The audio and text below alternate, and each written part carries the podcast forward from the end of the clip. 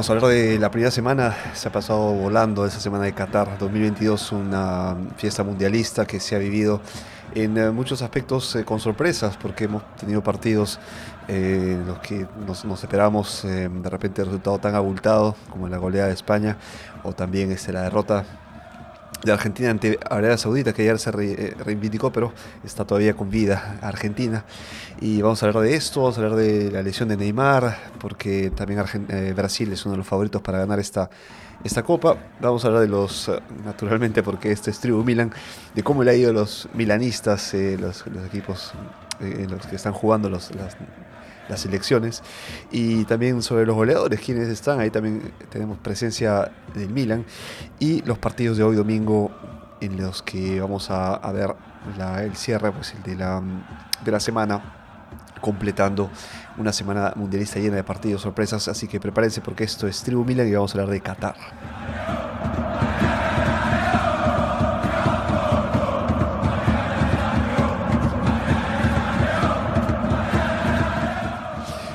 Arrancamos con, los, em, con las sorpresas que hemos tenido en este, este arranque del Mundial.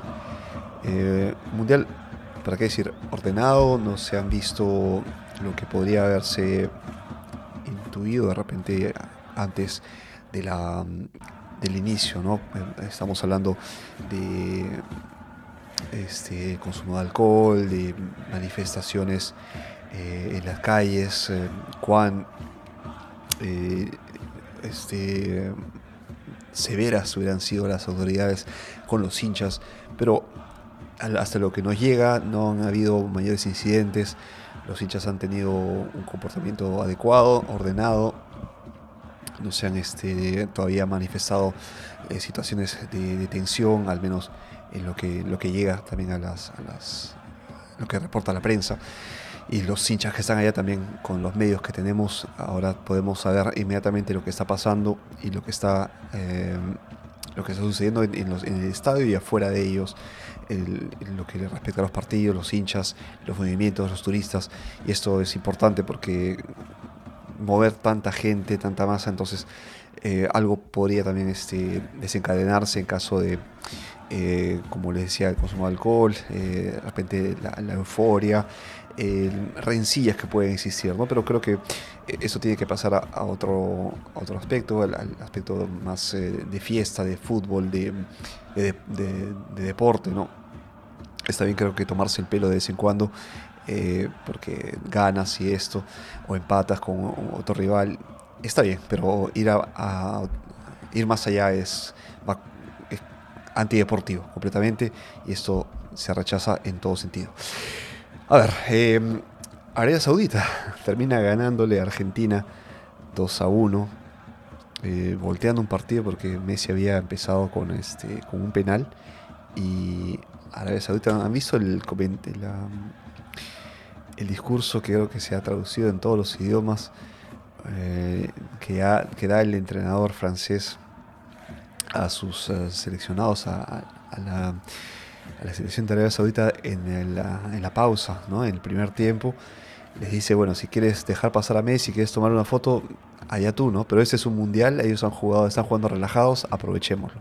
Y le dan esta, esta ganas de, salir con otra mentalidad, ¿no? Ah, y, lo, consiguen, consiguen en cinco minutos dos goles y Argentina eh, hasta ese momento arriesgaba su clasificación siendo una de las favoritas para ganar el Mundial, ¿eh? por, la calidad de jugadores que tiene, por ser, espero equivocarme, pero el último Mundial de uno de los más grandes jugadores que ha, aparecido, que es eh, Lionel Messi, y que tendríamos que verlo al menos llegar a instancias finales, al menos. Junto a él y Cristiano, figuras que han marcado el fútbol en los últimos eh, en las últimas décadas, porque sí, más, hablado de más de 10 años, que están en el fútbol y que han dado todo, todo, todo de sí, de, talento, esfuerzo, eh, espectáculo, de todo. Así que estas, estas rivalidades están poco a poco desvaneciéndose. Lo lamento porque tendríamos que ver a, nuevas generaciones, pero como ellos dos, eh, creo que van a pasar muchos años hasta, hasta ver una rivalidad de este tipo. Eh, Japón, Japón le gana a Alemania 2 a 1, también es una sorpresa que, para los que habían apostado, para quienes seguíamos el fútbol y, en el papel, ¿no? Al final el papel no, no, cuenta nada, porque tú ves jugadores 1 a 1, el mundial es el mundial. En el mundial tú puedes ver eh, que el, equipo que viene como, como perdón, eh, débil, equipo desconocido, equipo con jugadores que solo juegan en sus propias ligas, mire el ejemplo de Arabia Saudita, terminan haciendo esto, ¿no? Japón es el caso, tiene jugadores que están en el exterior, pero eh, tiene en cambio en Alemania una, un equipo que tendría que también jugárselas para favorito, para instancias finales del Mundial, no a este en fase de grupos.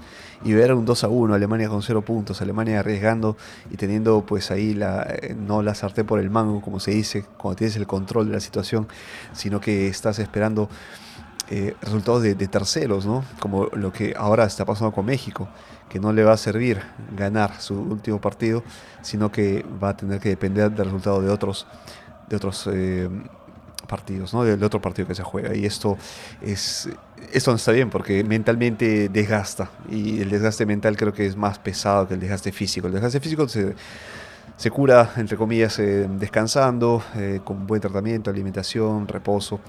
En cambio, el desgaste mental, señores, está ahí. Está ahí. Si estás con la atención, estás con, como se dice, con los muñecos. No sé si se usa el término eh, también en sus países, pero el muñeco es cuando estás eh, nervioso, estás tenso, estás con las eh, ahí, con, la, con el sudor en la frente, ¿no? Entonces los muñecos es esto. Y yo creo que cuando te vienen estos, estas sensaciones, poco hay que hacer con el reposo, poco hay que hacer con el descanso es un trabajo mental, es un trabajo, un ejercicio mental el poder curar este, esa tensión. Eh, Dinamarca también, Dinamarca de, muy buena eh, presentación en los europeos, en la, Eurocopa anterior, en, también en el Mundial anterior. Empata con Túnez 0 a 0, un, partido que yo esperaba tener al menos un gol de, Dinamarca, tener este, un equipo entre los que, podrían, claro, no llegar hasta instancias finales, pero al menos pasar a octavos y, estar ahí, ¿no? Entre eh, equipos que, eh, que, claro, tienen este, calidad de juego, presencia, buena defensa, buena definición, estructura de juego. Pero miren, 0-0 contra Túnez. El subcampeón del mundo, hablamos de Croacia, un equipo que, que por nombres es un señor equipo, es un uno puede decir que, está también garantizada la calidad de juego con Luka Modric, Perisic. Eh, tenemos tantos jugadores que, están en, no digamos en el top de la carrera, pero en una gran calidad de juego, como siempre ofrece Croacia. Eh, Croacia históricamente ha sacado a jugadores de gran talla y esto pues lo, lo demostró también jugándose la final contra, contra Francia en el Mundial anterior. Pero empata con Marruecos 0 a 0 también, eh, partido sin goles y, bueno, son también una de las sorpresas de esta primera semana mundialista. Vamos a hablar ahora de Argentina. Argentina este, estaba eh, con la derrota todavía lamiéndose las heridas contra Arabia Saudita, pero ayer una excelente, un excelente partido de Leo Messi que convierte a los 64 minutos, eh, un latigazo que le manda con esa con ese pie que, conoce el balón, que lo acaricia y lo trata muy bien. Anota este gol a los 64 minutos. No puede hacer nada el arquero de México, Memo Ochoa. Eh, en cambio, Fernández concluye con un golazo, un señor gol. Excelente técnica, con curvatura y un tiro desde, la, desde el lado izquierdo de la cancha, cruzado hacia, hacia el, el otro palo del arquero, al palo eh, contrario con, una, un efecto que, el, jugador con calidad sabe hacer, el tratar bien el balón, sacar el efecto, lanzar y festejar. Esto es lo que hizo ayer Argentina, que sigue con vida y que ahora depende de sí misma para poder clasificar a octavos de final, no como México, en cambio, que ahora está en una posición muy difícil, con solo un punto. Y de esto vamos a hablar inmediatamente después, porque eh, quiero decir que el grupo C, el grupo C, que está eh, compuesto por Polonia, Argentina, Arabia Saudita y México, está en ese orden de clasificación. Porque Polonia tiene 4 puntos, Argentina 3, Arabia Saudita 3 y México 1. Y bueno, se enfrentan en cambio Polonia con Argentina el próximo partido y Arabia Saudita con México el siguiente. Entonces, eh, ¿qué podría pasar? Si, México gana, tendría que esperar que no empaten Argentina ni Polonia, porque ahí ya se nos escapa, ¿no? Porque sería México 4 puntos, Argentina 4 también y Polonia 5. Eh, estaría pasando Argentina por la diferencia de goles y esto no le, no le va a, beneficiar para nada. Entonces, eh, sí o sí, si quiere pasar México, tendría que ganar Arabia Saudita necesariamente. O sea, eso es algo que no puede evitar. Tiene que ganar o ganar y esperar que no termine en empate el, partido entre Polonia y Argentina. Tiene que ganar Polonia para poder clasificarse. Polonia con 7 y México con 4 puntos. Veremos qué es lo que ocurre con el, partido final. Lewandowski es un monstruo, es un jugador que, que en cualquier momento te, te, puede dar sorpresas y de hecho este, habilita para el gol que anota Polonia. Ayer con qué jugó, pero yo vi el, el partido. De hecho, Lewandowski eh, da la habilitación. Eh, ayer sábado eh, jugaron contra Arabia Saudita 2 a 0, le gana con goles de Zielinski con pase Lewandowski Lewandowski al 82. Así que quedó el partido de ayer sábado. Neymar, a ver, le golpean, claro, es, esto es evidente, es un jugador que con la habilidad que tiene eh, hay que frenarlo de algún modo, ¿no? Hay que tenerlo porque si no se va, corre, da pases, gestiona el partido y lo hace suyo, ¿no? Esto lo hemos visto también con un monstruo como es Mbappé ayer, eso vamos a ver un poquito más adelante, pero Mbappé es un jugador, una máquina, un jugador que puede cambiar de 0 a 100 como la Ferrari en pocos segundos, en velocidad, en fuerza, una cosa impresionante Mbappé.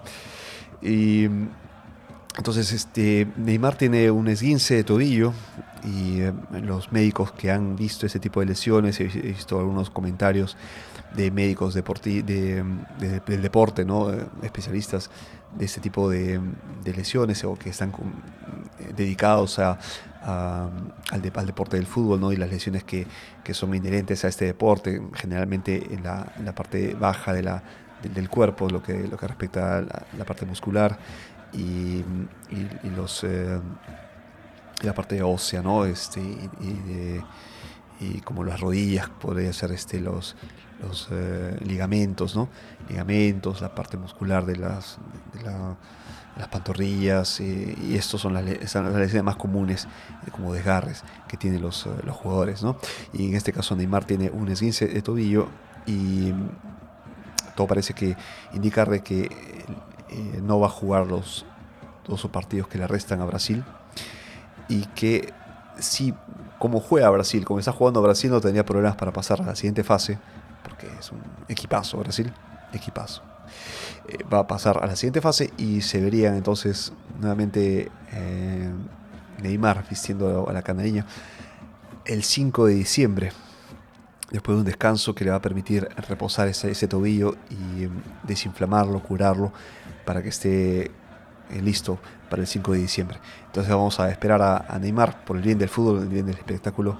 Un jugador como Neymar no puede perderse esta fiesta mundialista. A ver, vamos a hablar del Milan entonces. vamos a hablar del Milan finalmente. Eso es Tribu Milan, pero hablamos ahora del Mundial. Se ve esta fiesta del fútbol, pero vamos a hablar de cómo le han ido a los jugadores del Milan hasta este momento.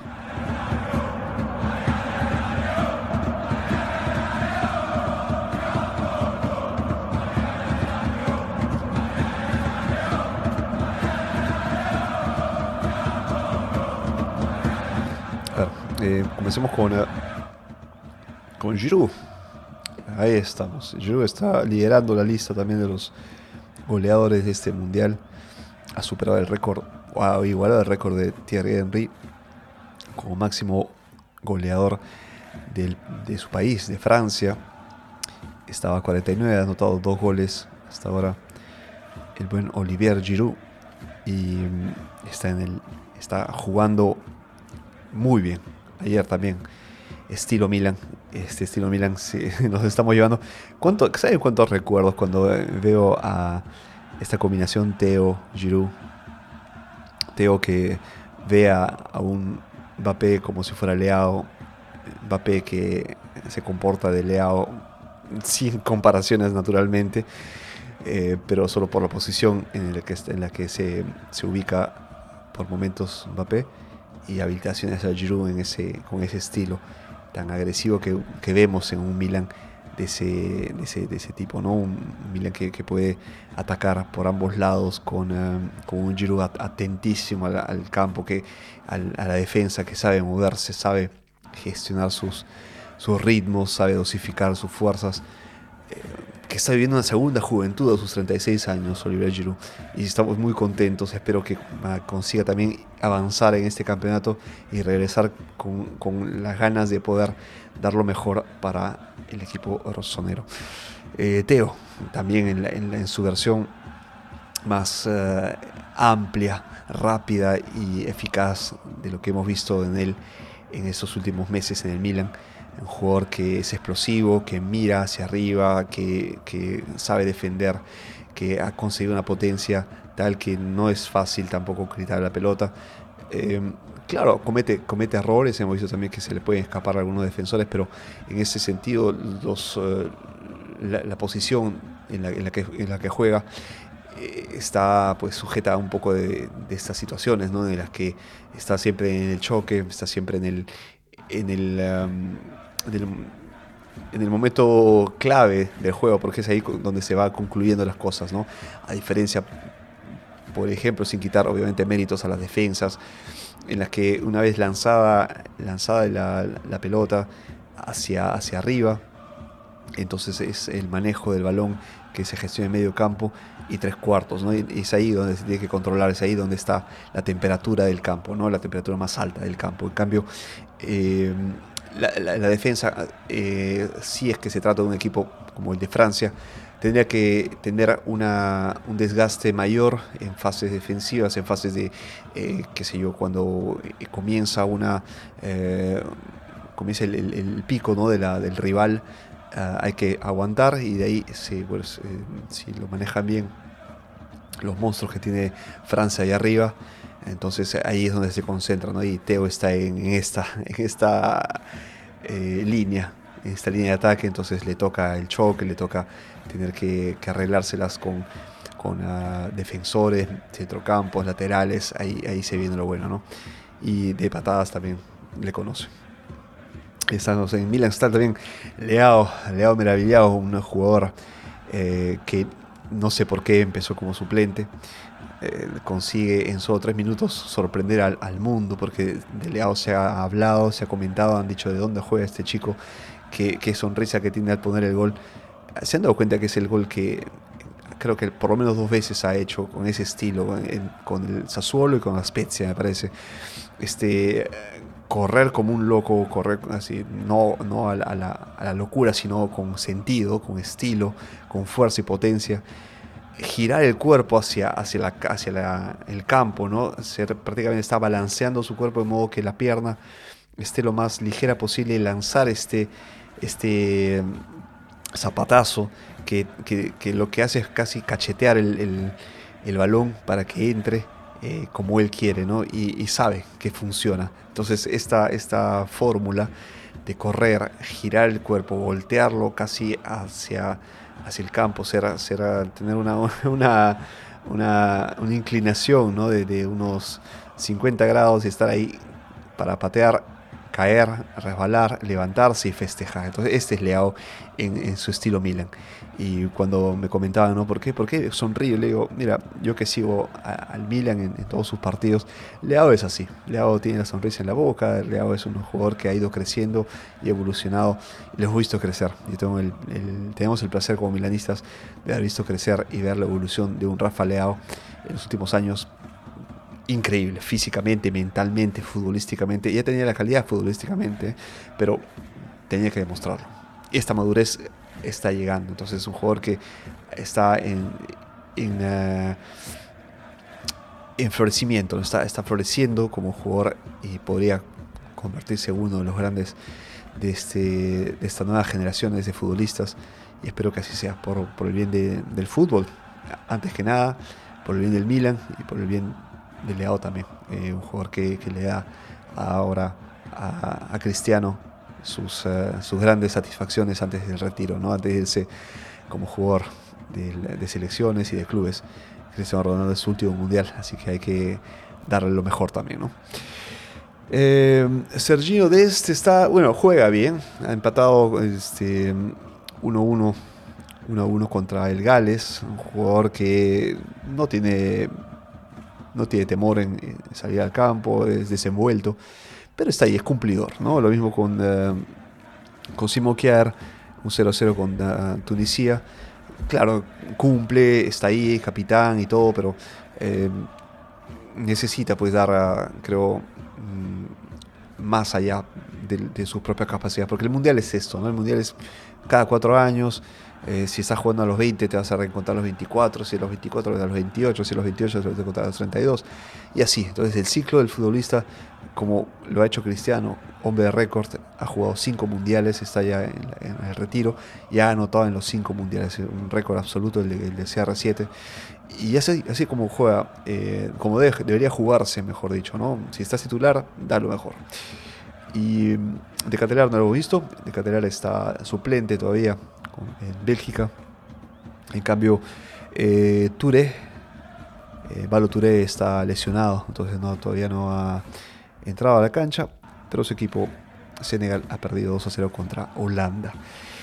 Y así hemos visto entonces a, los eh, milanistas, entonces cómo, cómo van en este, en este mundial hasta ahora, hasta el momento. Esperemos que sigan la mayor cantidad de ellos posible. Eh, yo creo que Giroud y, Teo no tendrán problemas. De Catelares esperemos que entre como titular. Leao también se, va a mantener. Eh, por Sergino Dest, no sé, eh. tampoco eh, Baloturé, pero se, se verá, se verá en la última fecha. Todo está todavía abierto. O se ver los goleadores, eh, porque hay, como se dice en España, los pichichis, ¿no? los jugadores que están consiguiendo las eh, medallas por ser los goleadores de, esta, de este mundial.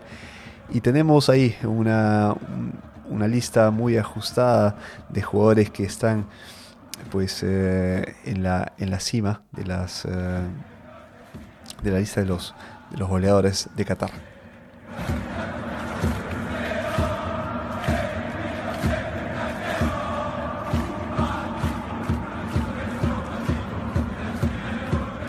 Tenemos a Ener Valencia de Ecuador, eh, un Ecuador que debutó muy bien contra Qatar. Eh, Qatar está eliminado, el primer equipo que 100% está eliminado de este mundial. Tres goles para Ener Valencia.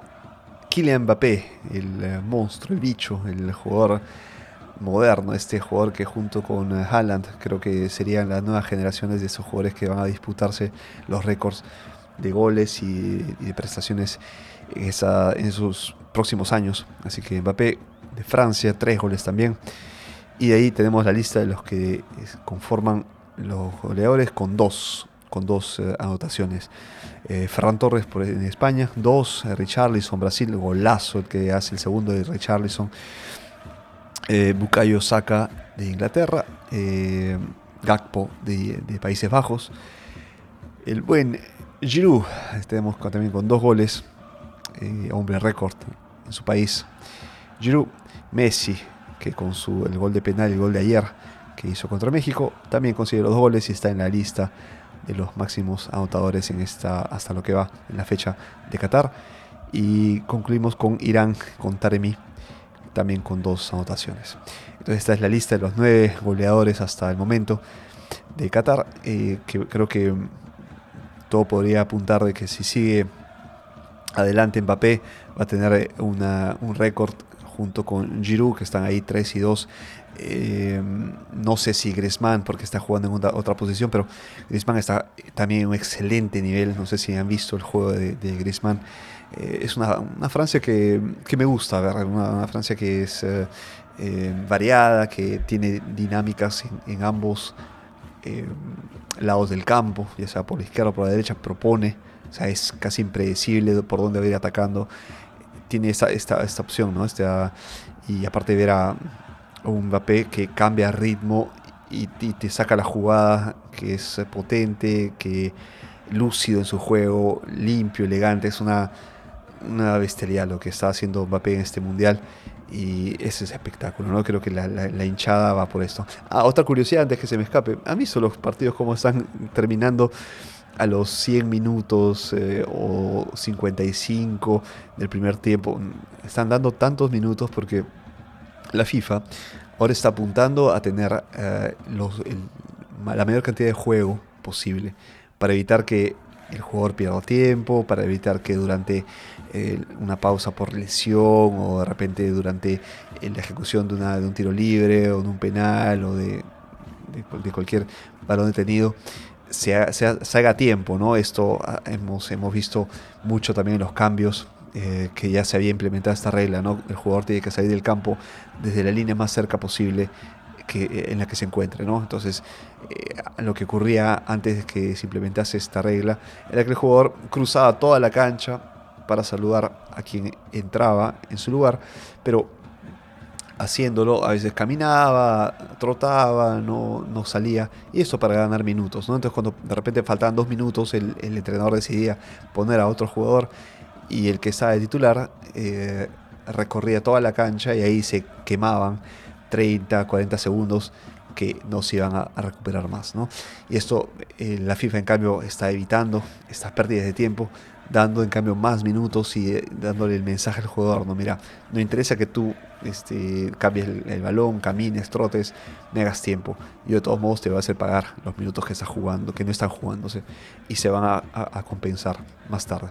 Y entonces estamos viendo partidos larguísimos también, ¿no? Que no estábamos acostumbrados a ver partidos de 120 minutos, ¿no? Y no sé si eso también comporte, de hecho lo, hará ahora que, lo pienso, van a comportar desgaste físico, ¿no? Porque se juega, se juega más. Claro, son tiempos muertos, pero eh, el jugador de todos modos está en la cancha, está concentrado y esto eh, también implica desgaste, ¿no? A ver, eh, hoy domingo, estamos domingo 27 de noviembre, son las 8.41 de la mañana aquí en Milán. Así que es un podcast eh, mañanero. Esto voy a publicarlo apenas termine esta grabación. Jugamos, eh, juegan, perdón, a las 11 de la mañana, hora italiana. Todas las horas, todas los horarios que les digo son hora de Italia, que nos llevamos 6 horas con Colombia y Lima. Entonces hagan más o menos sus cálculos. 11 de la mañana, Japón, Costa Rica.